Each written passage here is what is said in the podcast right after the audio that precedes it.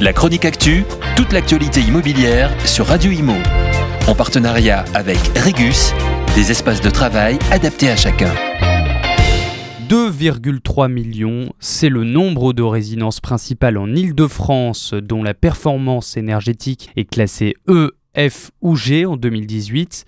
En effet, 45% des logements ne pourront plus être loués dans la région sans que des travaux de rénovation énergétique ne voient le jour. C'est la loi climat et résilience du 22 août 2021 qui stipule que les logements classés G ne pourront plus être loués dès 2025, ni F en 2028 et E en 2034.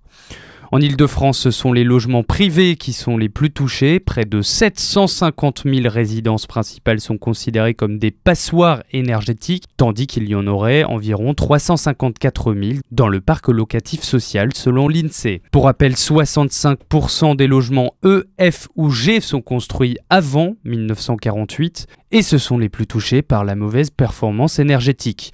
Leur surface ce sont des logements de moins de 40 mètres carrés, la plupart du temps habités par les plus précaires de notre pays. Devant ce constat accablant, la ville de Paris a débloqué une enveloppe de 60 millions d'euros à destination des propriétaires des passoires énergétiques afin qu'ils puissent rénover leurs logements respectifs. Seront concernés 2000 logements privés par an jusqu'en 2026, avant de tripler ce nombre jusqu'en 2030 pour atteindre 40 000 logements par an. Selon la municipalité parisienne, le parc du logement doit s'adapter au changement climatique et se transformer pour lutter efficacement contre la précarité énergétique.